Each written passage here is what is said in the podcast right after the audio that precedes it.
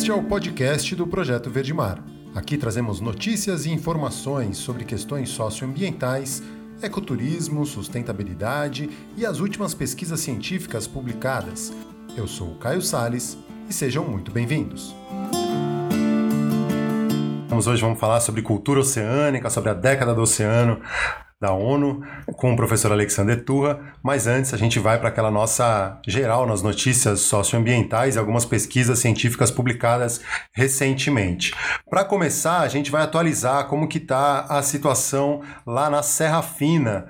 Tem uma matéria aí no site o Eco, o, a, a, situação do fogo já está mais controlada, né? Apesar de que ainda do lado do, de São Paulo, né, do lado paulista da Serra, ainda tem alguns focos, mas o pessoal tá, é, conseguiu controlar bem. Já tem né, uma imagem que a gente recebeu de sobrevoo ali da região, já praticamente sem nenhum foco de incêndio. Ah, o ICMBio lançou uma nota né, na quarta-feira, agradecendo os voluntários e dando um pouco na a, a situação, como é que tá por lá vão investigar a causa do, desse incêndio, né? E que muito provavelmente foi gerado a partir de balões ou fogueiras. Então eles tão, vão investigar bastante isso aí e, e a nota diz é, bem firmemente a respeito disso. Seguindo no site o Eco, tem uma matéria aí publicada ontem pelo Emanuel Alencar, falando de uma pesquisa, né, um, um, um artigo publicado na Science essa semana, falando né, a, implementação de um amplo programa global de prevenção de pandemias baseado em ações ambientais custaria quase nada em relação às perdas econômicas já impostas pela pandemia da Covid-19. Né, nesse artigo que foi publicado ontem, especialistas eles calculam que uma aplicação de 27 bilhões de dólares em uma série de medidas ambientais eficientes, somente agora em 2020, representaria um pouco mais de meio por cento do total da perda do, do PIB global, né, que chega a 5 trilhões de dólares. E o texto é assinado por uma equipe liderada por cientistas americanos e tem a coautoria da Mariana Vale, que é doutora em ecologia pela Duke University e professora da Federal do Rio de Janeiro, a UFRJ. Tá? Como ah, medidas ali, eles sugerem a prevenção de desmatamento, combate ao tráfico de animais silvestres, vigilância sanitária em áreas de alto risco, né, de surgimento de doenças emergentes, a biossegurança em espaços de criação de animais. É, diz o artigo, são ferramentas ideais para frear a passagem de vírus entre animais silvestres e humanos. A gente falou disso também no programa que a gente fez com a Ana Lúcia Tourinho. Então vale a pena quem quiser entrar no, no, no arquivo aí de notícias. Seguindo agora para o site da Conexão Planeta, tem a notícia aí falando que o, de um abono para agricultores familiares durante a pandemia. Né? O projeto de lei foi aprovado na Câmara dos Deputados finalmente. Foi é, dia 20 do 7, o auxílio a agricultores familiares durante a pandemia. O Projeto de Lei 735 de 2020, do deputado Enio Verri, do PT, e alguns outros, criou o abono, o abono destinado a feirantes e agricultores familiares impossibilitados de comercializar sua produção. Também terão ter acesso às medidas, o, o, poderão ter acesso às medidas os empreendedores familiares, pescadores, extrativistas, silvicultores e aquicultores. Tem lá a notícia completa. O link de tudo que a gente está falando aqui está aqui na descrição do vídeo no YouTube. Seguindo ainda no Conexão Planeta, uma notícia aí de uma apreensão de mais de 1.400 filhotes de jabutis em Minas Gerais que são vítimas de comércio ilegal de animais. Né? É uma imagem revoltante. Mais de 1.400 filhotes de jabutis estavam sendo transportados dentro de sacos de nylon.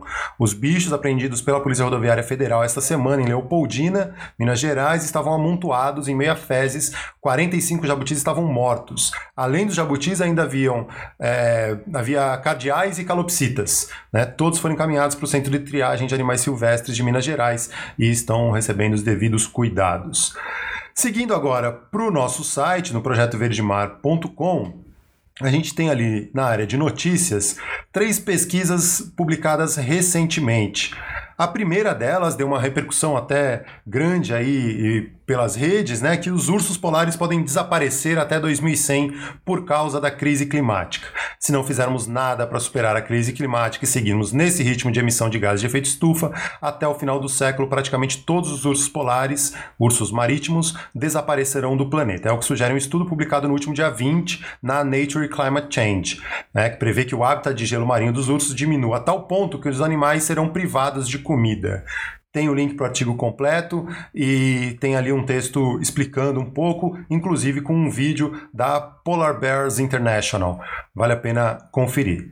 Seguindo em mais uma pesquisa publicada dia 22 de julho, também na Nature, só que agora na Nature geral, né? O artigo chamado Status Global e Potencial de Conservação dos Tubarões de Recife. Eles são os pesquisadores da Global Finprint, com, que fazem imagens com Groove, né? Que são as, as armadilhas, as iscas é, é, as câmeras remotas com isca para registrar a passagem de tubarões, né? E essas imagens indicaram que eles estão raros demais para cumprirem a função normal no ecossistema e estão é, funcionalmente extintos em um cada cinco recifes de coral, ou seja, quase 20%.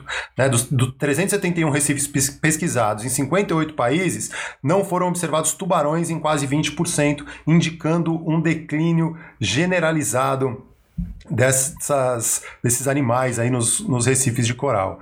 O, ao longo de quatro anos, a equipe capturou e analisou mais de 15 mil horas de vídeos gerados por estações subaquáticas remotas com isca, que são os bruves, né, que consistem nessa câmera aí. É, os é, ecossistemas de recifes de corais foram pesquisados em quatro importantes regiões geográficas: Indo-Pacífico, Pacífico, Atlântico Ocidental e Oceano Índico Ocidental. O, não, a, a a referência da situação dos tubarões de Recife em todo o mundo revela uma perda global alarmante dessas espécies icônicas que são importantes recursos alimentares, atrações turísticas e predadores de topo de cadeia em recifes de corais. É, a perda deve-se em grande parte à pesca excessiva de tubarões, principalmente com práticas pesqueiras destrutivas com uso de espinhéis e redes de emalhe. O estudo revelou vários países onde a conservação do tubarão está funcionando. Esse é o lado bom da pesquisa, né? além de ações específicas que podem funcionar. Entre os países com melhor desempenho, em comparação com a média da sua própria região, estão Austrália, Bahamas, Micronésia, Polinésia Francesa, Maldivas e Estados Unidos. Essas nações refletem é, atributos-chave que se descobriu que estão associados a populações mais elevadas de tubarões. Serem geralmente é, proibirem toda a pesca de tubarão ou terem um gerenciamento forte baseado na ciência, limitando a quantidade de tubarões que podem ser capturados. Para encerrar essa rodada de pesquisas publicadas, essa também nos Scientific Reports da Nature, falando sobre a poluição microplástica onipresente em tubarões demersais.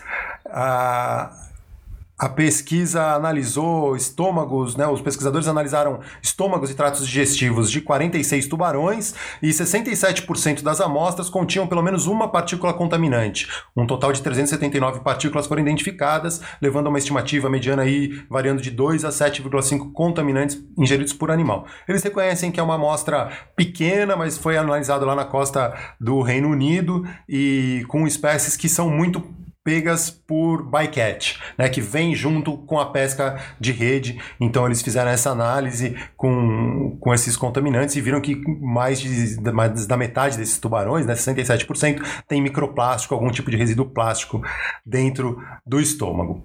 Uh, aí, indo para o Nordeste, antes da gente começar a nossa entrevista com o Turra, eu recebi um material do pessoal do PCR, Projeto Conservação Recifal, que voltou para a água. Né? No início de 2020, pesquisadores identificaram um evento de branqueamento de corais na costa brasileira. Com a pandemia da Covid-19, ficaram impossibilitados de monitorar de perto a saúde desses corais durante o evento né, de branqueamento. Agora, no mês de julho, a equipe do PCR, junto com o pessoal do ICMBio, eles voltaram para a água lá em Maragogi, em Alagoas, na área de preservação Costa dos Corais, a APA Costa dos Corais. Branqueamento de corais ocorre devido a uma série de fatores. O aquecimento das águas do oceano é um dos principais. O que acontece é que algumas espécies vivem em simbiose com uma alga, e é esta alga que é a principal fonte de energia dos corais, além de dar cor a eles. Com o aumento da temperatura, elas abandonam seus hospedeiros, deixando-os sem cor. E sem elas, colônias inteiras podem morrer. Consequentemente, também toda a biodiversidade que vive associada a elas. É, ao entender o processo de branqueamento, a gente tem que entender o processo de recuperação. Porque, assim, branqueou uma taxa alta de corais, mas quantos realmente chegaram à mortalidade? Né? Qual foi a taxa de recuperação desses corais? Para que a gente possa ter um número mais exato de como a mortalidade está tá acontecendo dos corais. Né? Baseado no que a gente viu ano passado, esse ano a gente tinha montado um, um grupo né, de pesquisadores que estava tentando monitorar toda a costa brasileira para fazer um, um, diagrama geral do que aconteceu do branqueamento. O pessoal do Coral Vivo estava puxando essa agenda, então ia ter desde Santa Catarina até arquipélago de Fernando Noronha, Atol das Rocas, e cada pesquisador ficaria responsável para levantar os dados em algum local, e isso geraria uma base de dados para comparar o que aconteceu no branqueamento desse ano. A ideia era fazer a análise do branqueamento antes né, do branqueamento, durante e depois, para que a gente pudesse ter um dado robusto do que aconteceu nesse processo de branqueamento esse ano. Com a pandemia da Covid-19 e a impossibilidade de se fazer o monitoramento durante, os pesquisadores do projeto Conservação Recifal e do ICMBio voltaram para a água no mês de julho para conferir como estão os corais depois deste branqueamento. E as notícias não são nada boas. Nos primeiros mergulhos realizados, foi detectada uma alta taxa de mortalidade, em alguns pontos chegando a cerca de 50% para determinadas espécies. E mesmo os que não morreram estão ainda com danos bastante severos. Os dados ainda são bem preliminares, e a torcida é para que os outros pontos que vão ser analisados nos tragam notícias melhores. É, a situação está bem complicada por lá. O pessoal do PCR, o Pedro Pereira vai mandar mais material, mais imagens, mais informações assim que eles forem fazendo os mergulhos de monitoramento para saber como que está a situação dos recifes de corais lá da APA Costa dos Corais e em geral, né, depois desse evento de branqueamento que foi muito forte como eles estão vendo lá, uma taxa de mortalidade muito alta. Bom, hoje a gente vai falar sobre cultura oceânica, sobre a década do oceano, sobre a Cátedra Unesco para a Sustentabilidade do Oceano com o professor Alexandre Turra e vamos entender um pouco o que é essa cultura oceânica?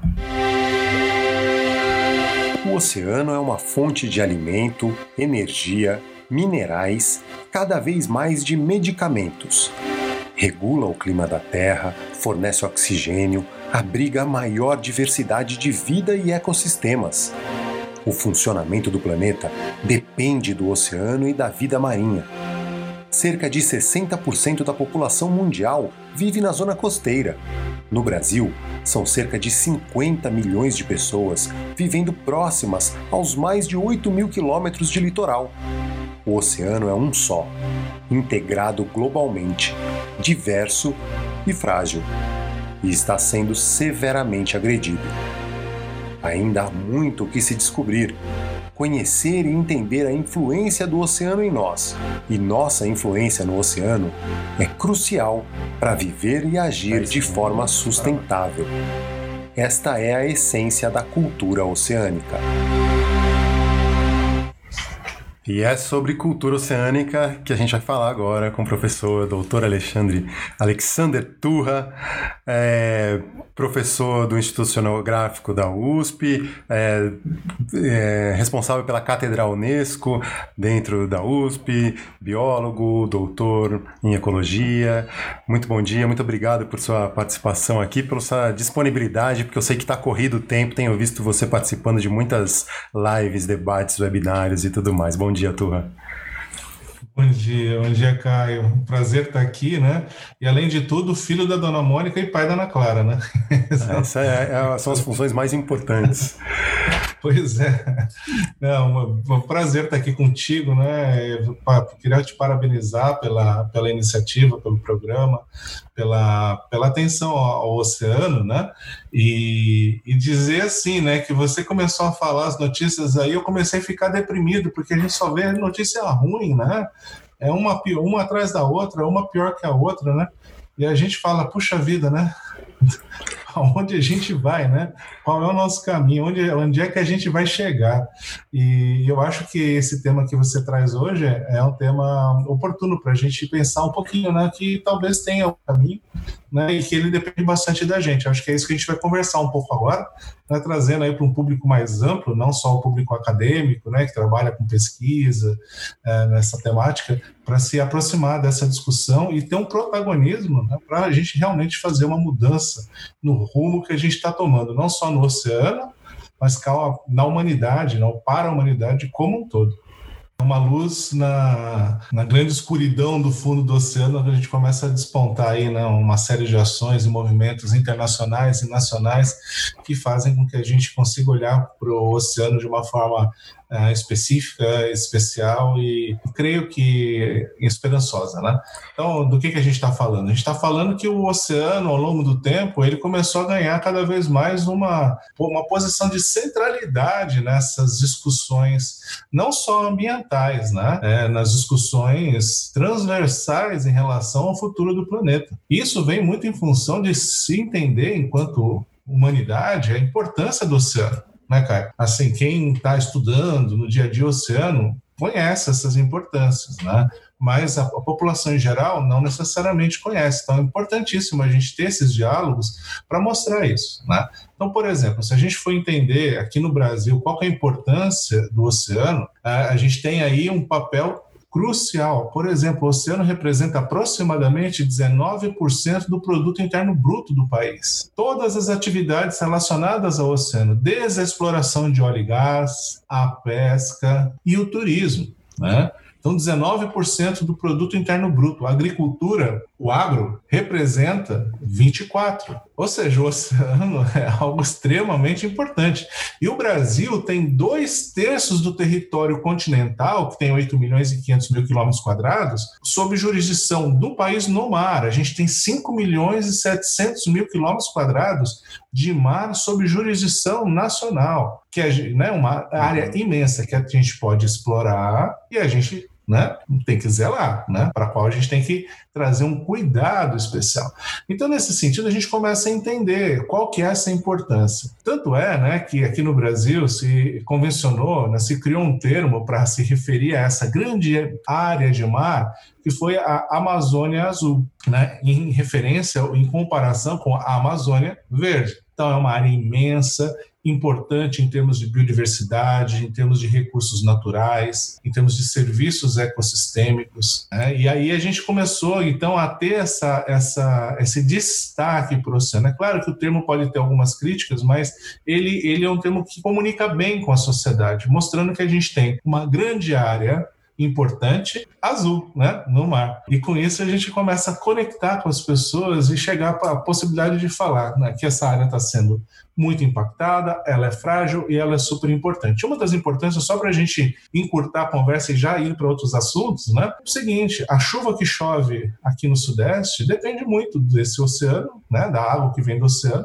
da evaporação que ocorre na floresta amazônica, que por meio dessa dos rios aéreos, né, das massas de ar, uhum. vai chover aqui. Então, é, se a gente quiser ter um futuro auspicioso, né, equilibrado, que a gente não tenha extremos de chuva ou extremos de seca, o que já está acontecendo aqui no país, é importantíssimo a gente zelar pelas mudanças climáticas e pela qualidade do oceano. E agora, é, esse termo ou esse conceito de cultura oceânica, aonde que ele surgiu, de onde que ele vem, por que, que a gente está ouvindo tanto falar agora, né?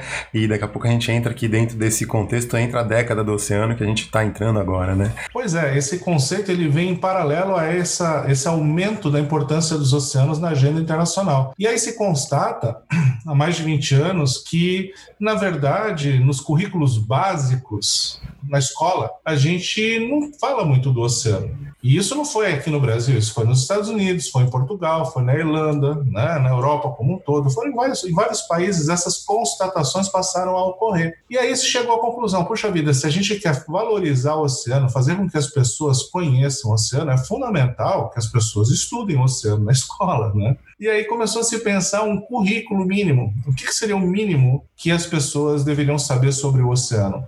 A pessoa, pessoa, a sociedade em geral, não os oceanógrafos, né? mas a sociedade em geral. Então, com o amadurecimento desse movimento, que em inglês se chama Ocean Literacy, e que foi traduzido para o português, ou pode ser traduzido de várias formas, como cultura oceânica, que é o termo a princípio que está sendo oficializado no Brasil, alfabetização oceânica, né, literácia oceânica, letramento oceânico, mentalidade marítima, oceanografia para leigos, não importa como você queira chamar.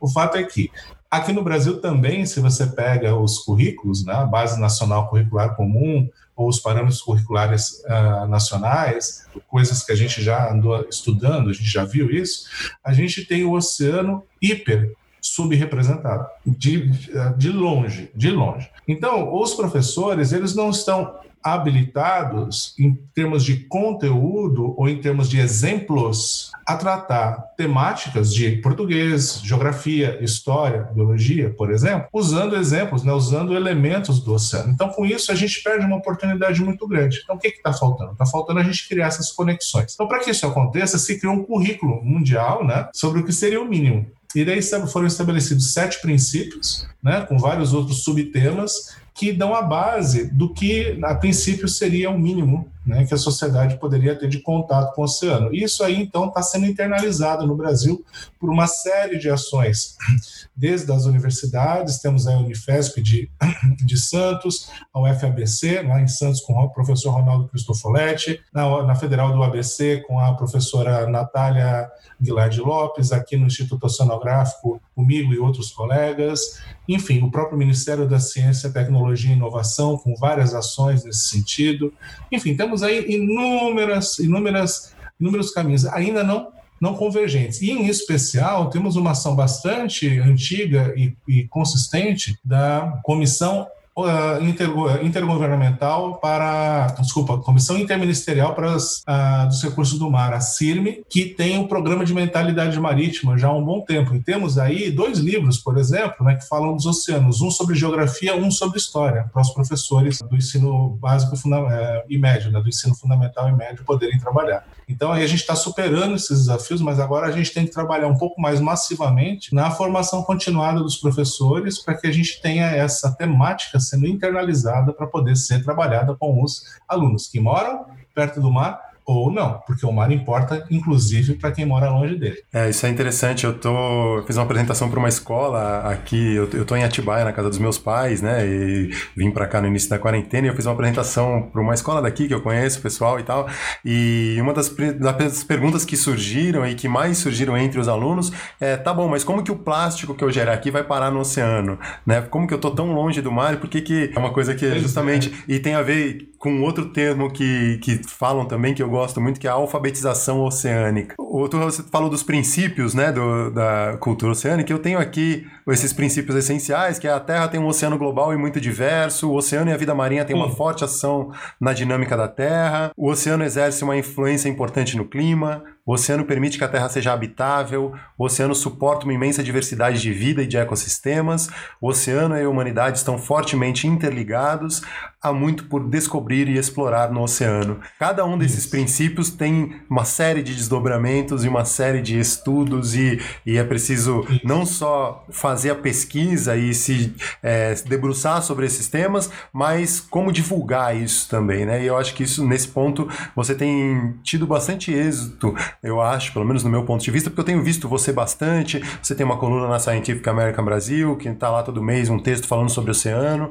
Qual é a importância dessa divulgação científica e dessa tradução para essa alfabetização oceânica, para não ficar fechada essas pesquisas dentro da academia e essa. Uhum. Porque se sabe muito, a gente sabe que a coisa está indo para o buraco. Os corais estão branqueando e morrendo, o oceano está se entupindo de plástico, o, se acidificando, né? E pescando mais do que os peixes conseguem se reproduzir. Mas como que a gente traduz isso e qual a importância dessa tradução e dessa divulgação? Pois é, né? Não, mas eu não podia deixar de falar, né? A Atibaia virou o centro do universo agora, Sim, né? Agora até, lutei, até Mega Sena saiu aqui essa semana.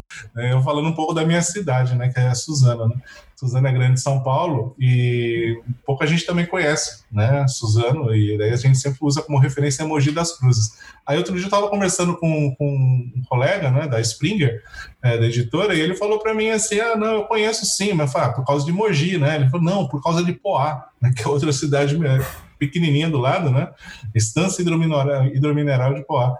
E, e, era porque ele né, tinha uma namorada lá, né? Então, assim, enfim. Mas assim, a, a, Suzano acabou indo parar nas, na mídia como sendo uma cidade oceânica. Por quê? Porque foi a cidade, a, além de São Paulo, a única cidade visitada pelo Jacques Cousteau quando ele veio para o Brasil na década de 90.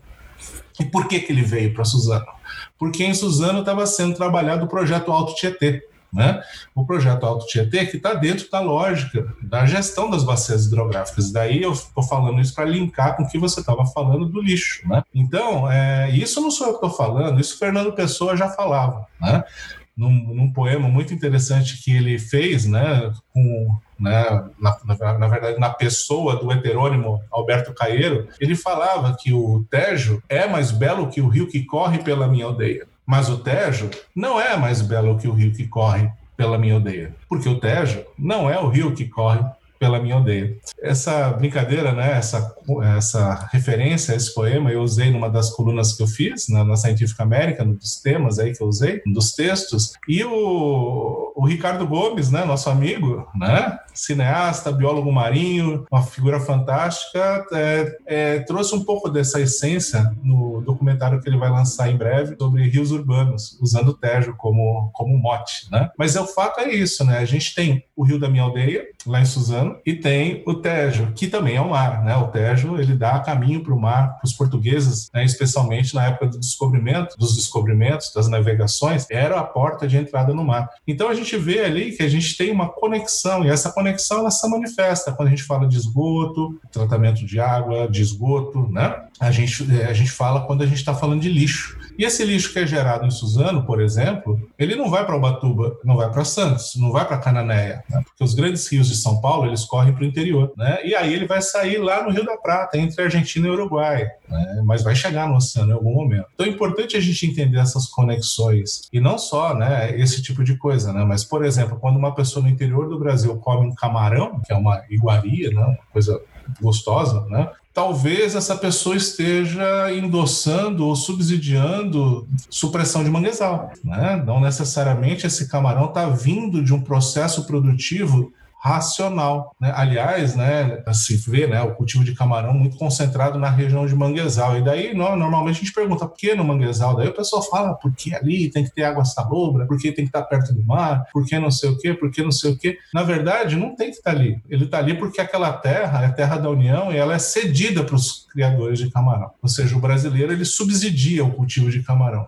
Porque depois que inventaram um negócio, né, uma alta tecnologia chamada cano e bomba, dá para você bombear água. E o Ministério da Pesca, já há, mais, há quase 10 anos, 7, 8 anos, já vem advogando, né, advogando sobre a possibilidade de se criar de se cultivar camarão no semiárido nordestino, porque lá tem água de monte no solo e ela é salobra, e o camarão vai bem. Já tem uma série de pessoas produzindo. Então, esse tipo de coisa que a gente tem que fazer com que o cidadão, mesmo que estiver no Mato Grosso, no Acre, né, muito longe do mar, ele entenda como é que ele pode, com as suas ações, com as suas decisões, ajudar o oceano a ficar chique, bacana. Bom, e aí falando da, da divulgação e de como atingir essas pessoas, né? Eu tenho falado bastante, conversei com o João Malavolta, com a Paulina, é, sobre a questão do lixo marinho, porque o lixo talvez é, não seja a questão mais grave, mais urgente no momento, mas ele é um grande símbolo, ele é uma boa maneira da gente começar a atingir as pessoas e a falar sobre a temática oceânica como um todo, né? E aí a gente é, começa falando, eu mesmo sou jornalista de formação, trabalhei muitos anos com esporte, sou instrutor de mergulho, gosto do mar e em algum momento eu me vi é, falando sobre lixo. E aí, aqui com as conversas do programa, a gente entra e acaba sempre chegando em educação. Você tem um mestrado e doutorado com ermitões e está super envolvido com lixo né? Porque talvez é é, a urgência do momento nos obrigue a nos apegar a algumas coisas que são é, tangíveis e que as pessoas possam sentir e olhar e se sensibilizar lá com a tartaruguinha, com o canudinho plástico, e a partir daí a gente começa a olhar para o quadro mais amplo e ver o branqueamento, é. e ver a sobrepesca, e ver o camarão, a pesca de arrasto e tudo mais. Como que você vê essa, essa questão, assim, né, da, da comunicação dentro da ciência e dentro da cultura oceânica? Bacana. É, para mim, assim, para mim, é, além de importante, é divertido, né? Eu acho muito legal conversar, eu gosto de contar, de falar, né? Desde, desde criança, né? Sempre gostei de comentar as coisas, né? Até era meio chato quando era moleque e ficar falando do que eu estava aprendendo na escola, né? Para quem não estava, às vezes, muito afim de, de ouvir aquilo lá, né? É uma coisa muito bacana, muito legal, né? O oceano é um negócio inspirador, né? É, é mágico. É interessante a gente, a gente é, contar as coisas, mas também de uma forma leve, né? trazer essas, essas reflexões, fazer alguns paralelos, e tudo isso ajuda a gente a manter a cabeça funcionando, manter a cabeça bem, especialmente em momentos de pandemia, né? A gente pegar e, e ter um papo, um papo leve, né? Não um papo pesado, enfadonho, chato, né? A gente conversar com pessoas assim como você, que trazem uma leveza para as questões, né? direcionam o tema para questões relevantes, né? E especialmente essa fala que você fez, é exatamente o que eu falo. Se você fosse pegar os problemas do oceano como um novelo de lã, todo emaranhado, embolado, o lixo no mar é a pontinha dele, porque é, é por meio dele, ou é um dos caminhos pelos quais a gente consegue trazer materialidade, porque o lixo no mar é, é uma unanimidade. Ninguém gosta, ninguém quer. Não conheço uma só pessoa que tenha falado assim: ah, não, ah, legal, bacana, gostei de ver. Ninguém, né? E ele é visível, e ele, ele tem materialidade. Você consegue falar de reciclagem, você consegue falar de design de produto, você consegue falar de gestão de resíduos, você consegue falar de educação, uma série de coisas. Então, a partir do lixo no mar, você pode trabalhar coisas que são às vezes até um pouco mais abstratas para as pessoas, como os próprios microplásticos, que é um tipo de lixo no mar, mas também das mudanças climáticas, coisas né, que muitas vezes a percepção ela transcende a escala de vida das pessoas. Né? As mudanças climáticas elas são lentas, elas estão sendo registradas, elas estão sendo documentadas, elas estão acontecendo. Mas no dia a dia das pessoas, não necessariamente elas estão percebendo isso. O lixo é assim, pá, tá ali ou não tá. E aí a pessoa pode então, né, e a gente especialmente, pode usar o lixo no mar como uma ponta do novelo e começar a desfiar, né, recolher isso e trabalhar outras temáticas. E, e tem várias temáticas. Como você estava dizendo, a gente tem mudanças climáticas afetando o oceano, a poluição, sendo lixo ou não, outros tipos de poluente, a sobrepesca, a invasão de espécies exóticas, espécies que vêm de outros locais para outros onde elas não ocorriam, e a destruição de hábitats, seja sejam manguezais, recifes de coral, praias que estão sendo erodidas, enfim, ou mesmo ambientes de mar profundo que podem eventualmente ser degradados caso a gente desenfreie uma série de ações de mineração de mar profundo sem muita, muito planejamento, que aliás é uma questão que a gente está vivenciando no mundo. Né? Nos Estados Unidos tem um movimento agora de flexibilização e fragilização do licenciamento ambiental, que no Brasil, né? aliás, o Brasil agora virou um copiador do que os Estados Unidos faz, né? e normalmente coisas que não fazem o menor sentido, a gente tem aí uma tentativa de flexibilizar e fragilizar o licenciamento ambiental no Brasil, que vai comprometer ainda mais o oceano e a vida das pessoas. É, não, as coisas não têm feito muito sentido no país, né? Eu acordei hoje com uma foto, eu é, nem prefiro nem comentar, mas o presidente com a caixa de cloroquina para uma EMA, mas isso aí eu deixa para depois. Você sabe que EMA também representa o Estado Maior da Armada, né? Então tem que tomar cuidado, porque assim, a Armada, né, que é a nossa Marinha, é uma instituição é, muito, muito séria, muito importante. Eu conheço inúmeras pessoas lá, né? São pessoas que têm uma, uma, um comprometimento extremo com, a, com o oceano, com a, a preservação do oceano, com a exploração sustentável do oceano, né? Então, estou fazendo esse trocadilho porque muitas vezes, e especialmente hoje, se confunde muito o, as forças armadas, né? A Marinha, o Exército, a Aeronáutica com o governo. Então, a gente tem que separar muito bem e não necessariamente desmerecer o, o, papel que essas pessoas têm né, na, no nosso país, embora alguns né, estejam aí talvez enfiando os pés pelas mãos. Mas, enfim, esse é um, talvez seja tema para outro programa. É. Não, mas já, já que a gente entrou um pouquinho no assunto, eu queria só. O Brasil sempre foi uma referência em conservação ambiental, sempre teve protagonismo nos fóruns mundiais e, e sempre teve à frente dessas discussões, né? Tem um histórico é, nessa área. A gente corre o risco risco de perder tudo isso com esses desmandos, com esse desgoverno que a gente está encontrando, porque ainda tem muita gente boa dentro dos ministérios, funcionários de carreira, no Ministério do Meio Ambiente, no Ministério da Ciência e Tecnologia, como você mesmo falou, nas Forças Armadas, na Marinha. A gente corre um risco de rasgar tudo que foi conquistado até agora, ou do, do pouco que a gente conseguiu construir e perder por causa de um. Sim, essa é a tentativa, né? É isso que a gente vê todo dia no jornal, né? Ontem mesmo saiu o aumento das queimadas no Pantanal, mostrando aí o que que. qual é, qual é esse caminho. E áreas imensas sendo desmatadas ilegalmente. Por que, que isso está acontecendo?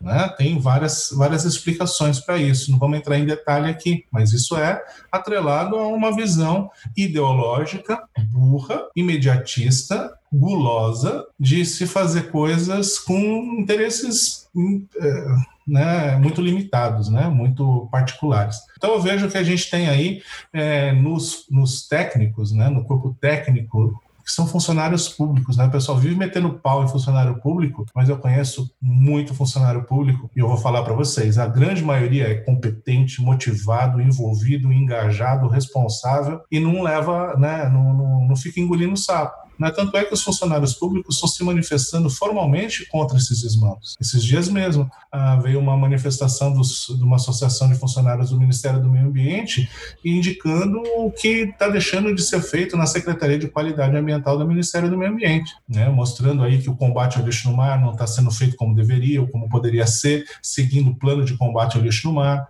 né, as ações não estão sendo colocadas em práticas, recursos, 40 milhões de reais que foram destinados para essa temática não estão sendo investidos, embora já tenha tido editais para fazer contratações de ações, que eu discordo das ações que estavam sendo propostas, mas enfim, eram ações. E enfim, eu acho que a gente tem aí, temos aí as discussões sobre a, intensificação do turismo em Noronha por navios de de turismo com é, instalação de recifes artificiais. Temos aí uma discussão sobre a Cancún brasileira na Baía da Ilha Grande, né? Como se Cancún fosse um bom modelo de turismo, pensando num turismo sustentável, num turismo que não troque, né, pessoas que moram na região por é, investidores internacionais com mega estruturas que não têm é, retorno local praticamente nenhum a não ser contratar faxineiro e cozinheiro, né, para trabalhar lá.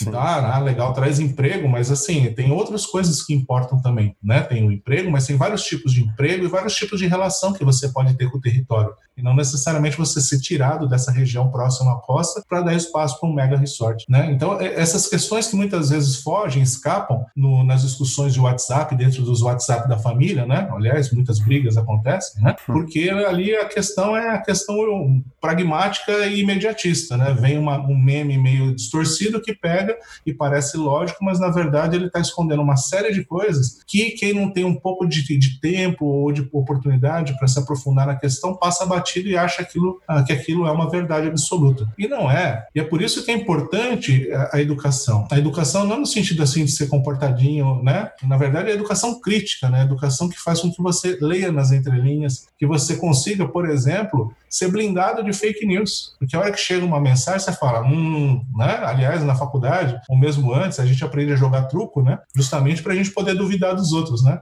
Então você tem que trucar, você tem que chegar e falar, peraí, e aí gastar um tempinho. É claro, toma tempo, às vezes você não está afim, às vezes você está cansado, não tem tempo, mas você tem que checar. Esse é o papel de um cidadão. E nunca, jamais propagar esse tipo de coisa, porque isso é uma baita irresponsabilidade. Vamos combinar, né? Sim. Ó, você aí, ó, toma cuidado cuidado, hein? Não vai ficar propagando essas coisas, porque já já está virando crime, né? Estão sabendo, né? Então tem que ficar esperto. É, sobre educação crítica e educação revolucionária, a gente fez um programa especial na segunda-feira com o professor Marcos Sorrentino, também da USP. Essa Sim, semana a USP está do, tá dominando aqui. Então vale a pena, recomendo quem quiser assistir. Tá aí na. na grande a, Marcos. As falas dele foram muito boas, vale a pena. O professor Marcos, ele é professor da Exalc, né? Da, sim, sim. da Escola de Agricultura lá, de, lá em Piracicaba Piracicaba, ele tem um trabalho espetacular de educação ambiental. Ele criou, né, quando a, Marina era, era ministra, é, um programa, né, junto com outros colegas, é, com quatro linhas para fortalecer a educação ambiental crítica no país. Excepcional assistam. Turra, nesse contexto todo, a gente está entrando na década do oceano. Né? O, o que, que é isso? Uma década vai ser suficiente para resolver o que a gente não resolveu até agora? É, a gente tem pois o dia é, do oceano é. todo ano e tal, agora a gente vai ter uma década. Como que vai ser é. isso? Exatamente isso que eu fico brincando, né? Porque assim, começou assim, é o dia do oceano, né? Dia 8 de junho. Aliás, no dia 16 de novembro, nós temos o dia da Amazônia Azul aqui no Brasil. Mas ah, criou dia... o dia do oceano. Então, já aproveitando, dia 26, domingo agora, dia do manguezal. Aí, ó, pronto. Tem né? dia para tudo. É, o problema é que agora de... a gente tem que olhar para isso e valorizar isso, né? ó, gente, é dia de valorizar o manguezal, não de cortar manguezal, tá? Não de entulhar manguezal. Só para deixar claro, né? É... Tinha o dia do oceano. Aí a gente cria a década do oceano porque um dia não estava sendo suficiente, né? E agora, talvez, dependendo de como a gente fizer, vai precisar do século do oceano. Eu espero que não, espero que a gente consiga aí trabalhar nessa década que vai ser é, comemorada barra vivenciada de 2021 a 2030, é a década das Nações Unidas para a Ciência Oceânica para o Desenvolvimento Sustentável. Então, é o que, que ela pretende? Ela pretende criar a ciência né, que precisamos para o oceano que queremos, para que a gente tenha o oceano que precisamos para o futuro que queremos sem deixar ninguém para trás. São vários motes das Nações Unidas, né? E que fazem com que a gente tenha aí a, a reflexão de que o foco central dessa discussão é a ciência. Mas que ciência? Obviamente, é a ciência de conhecer coisas que não se conhecem. Então, a gente tem que fazer pesquisa, a gente tem que desvendar esse oceano, a gente tem que desvendar a relação entre o ser humano e o oceano e como que a gente, enquanto sociedade, enquanto uh, um processo de governança do nosso planeta, a gente consegue não fazer idiotices, né? matar a galinha dos nossos, né, dos ovos de ouro, né, prejudicar a gente mesmo. Então, obviamente, tem grupos e grupos, né, grupos de interesse, só que tem grupos que querem ter é, né, retorno mais imediato, mais rápido, e às vezes eles atropelam um pouco. Então, a gente tem que ficar muito atento e entender se a gente não está sendo massa de manobra desses grupos. E esse é um movimento internacional, prestem atenção. Né? A gente tem aí né, eleição americana, a gente teve o Brexit, a gente tem aqui no Brasil esse movimento de ultradireita, em vários outros países da Europa, e isso não é uma coisa ao acaso, embora às vezes a gente não fique atento a, a, a esses detalhes. Mas a década, então, ela vem com uma proposta da gente reverberar o oceano, produzir conhecimento, o conhecimento que está faltando, e levar esse conhecimento para a sociedade. E a sociedade, a gente está falando de dois entes, né? As pessoas, de uma forma geral, e os tomadores de decisão. De forma que a gente pressupõe que quando as pessoas entendem isso, elas vão pressionar os tomadores de decisão a tomar decisões mais acertadas sobre as questões. E nesse sentido, a grande intenção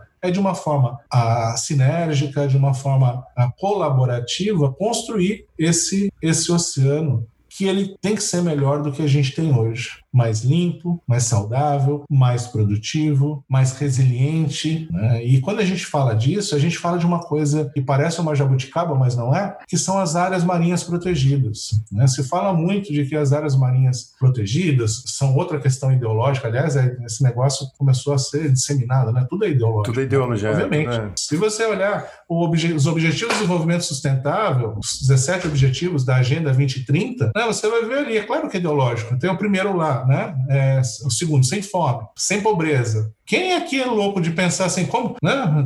Eu, eu quero que tenha fome no mundo. Se isso é um raciocínio de esquerda, o que, que eu posso dizer da direita? Que, então, assim, lá em Suzano eu poderia falar, né? A gente chama isso de, de alguma coisa, que eu não posso pronunciar aqui, né? Mas é então tem um monte de boi na linha, um monte de interesse mesquinho nessa discussão toda que a gente tem que entender e jogar isso, essas, essa, essa idiotice a gente tem que pegar e eliminar da nossa vida e trabalhar em cima do que importa. Né? Então, por exemplo, o oceano ele tem que ser resiliente. Uma das formas de fazer isso é criar áreas marinhas protegidas, não para excluir pescador, adequado das coisas, para que a gente ter, para que a gente possa ter então o oceano para sempre, biodiversidade para sempre, para as presentes e futuras gerações. E isso não é um raciocínio de esquerda ou de direita, isso é um raciocínio humanístico, humanitário, isso é um raciocínio no, racional, sensato. No mínimo é um raciocínio para frente, né? Não é nem para esquerda nem para direita, é para frente, é olhar para o futuro. Sem dúvida. É um papo para boi dormir, sabe? Eu acho que a gente tem que já já deu esse negócio aí, né? É, é, é assim, só não só não vê quem não quer. A gente tem que aí se posicionar e chegar e falar assim, olha,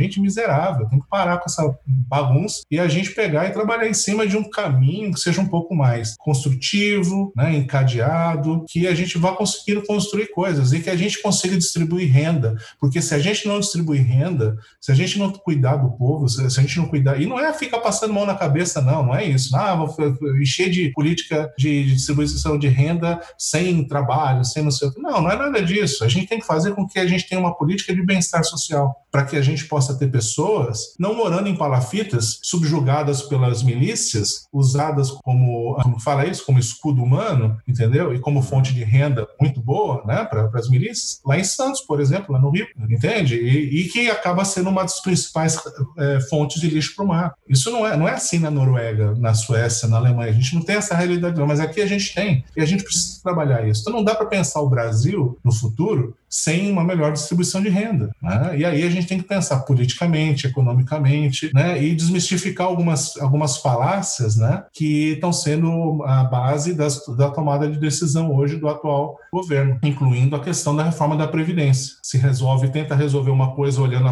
parcialmente a questão e não vendo o todo. E com isso você é, coloca nas pessoas uma pressão maior ainda que vai fazer com que essas assimetrias ocorram ainda mais e se intensifiquem. É isso que está acontecendo. Aí você pergunta, o que, que vai acontecer com o lixo no mar? Se continuar como está, vai aumentar o problema. E a poluição por esgoto?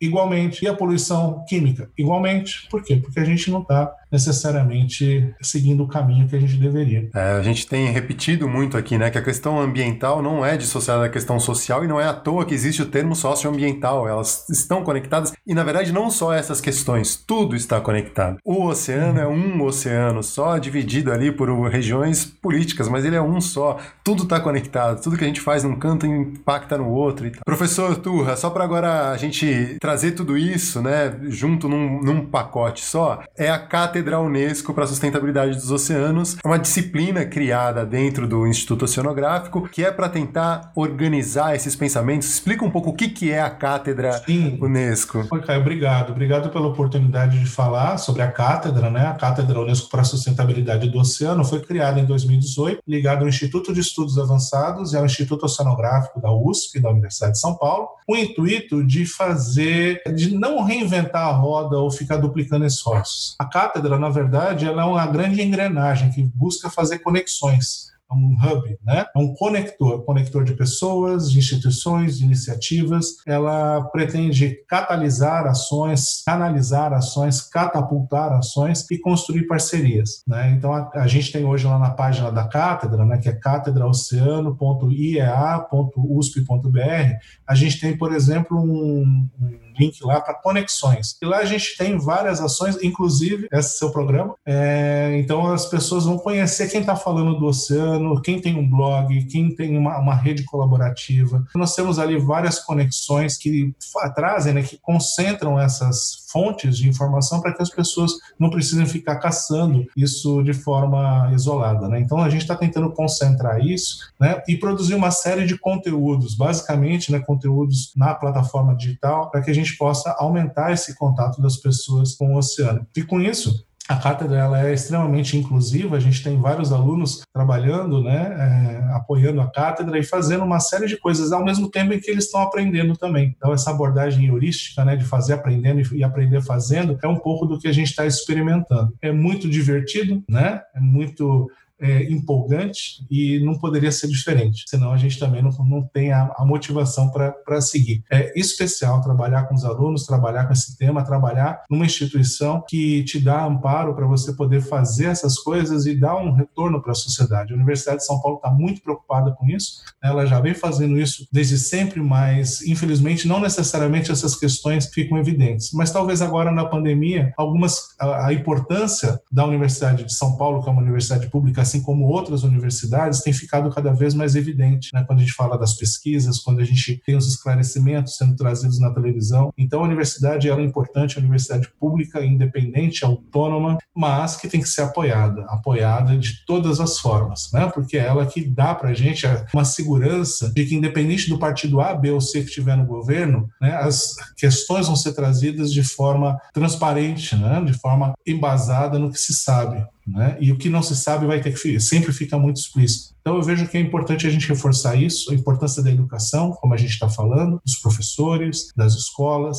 é, para que a gente possa ter uma sociedade cada vez mais próxima do que esse termo sociedade significa. Linkando dois assuntos aí, dentro do, do site ali, no YouTube, tem uma série, O Futuro do Oceano, junto com a Scientific American, que está bem legal, recomendo quem quiser. E falando das universidades públicas, já mandar um salve para todo mundo que está acompanhando, Joaci Oliveira, Daiane Mendes e o pessoal do Laboratório de Ecologia Marinha da Federal Rural de Pernambuco. Turra, é, só para a gente encerrar, eu não queria deixar passar. A gente teve no início do ano o lançamento do, da, do Plano Nacional de Combate ao Lixo no Mar, né, para marcar os 100 anos do governo e tal. E foi um plano que vinha sendo construído ao longo do tempo. Você já falou um pouco disso hoje, né, das ações. As ações concentravam só mutirões de limpeza, né, era uma coisa meio. E, e nem isso foi implementado. Como que foi a tua participação na construção desse plano e Como que você viu o plano sendo lançado assim a toque de caixa e do jeito é, que foi? Isso aconteceu, né? Isso, isso até saiu no Eco né, no ano passado, né? Foi uma ação que foi agilizada para constar como uma ação dos 100 dias de governo. Na verdade, ela vinha sendo construída desde 2017, alinhada ao compromisso voluntário assumido pelo Brasil na Conferência do, do Oceano em 2017 na ONU. Virou uma ação do Plano de Ação Federal uh, 4, né, da para a zona costeira de 2017 a 2019. Isso foi internalizado e tinha um processo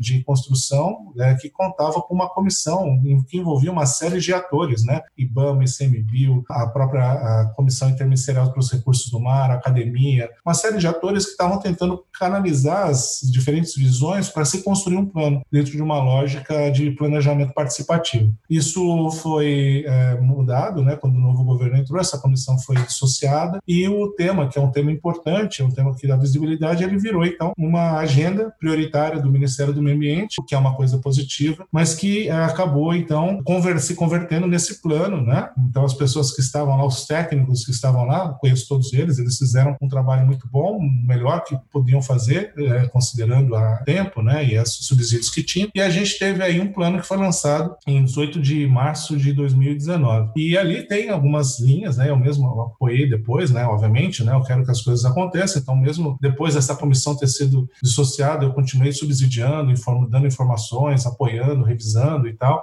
assim como muitas outras pessoas fizeram, né? Esse é um compromisso que a gente tem. E aí a gente tem então um plano que tem ali eixos, diretrizes, ações que fazem sentido, né? São importantes, mas que precisam ser colocadas em prática. E é, não sou eu só que estou falando isso, os próprios funcionários da Secretaria de Qualidade Ambiental estão mostrando que as ações estão aquém daquilo que se imaginava né? inclusive dentro da, da, dos prazos que se pretendiam inicialmente. Não é por falta de recurso. Né?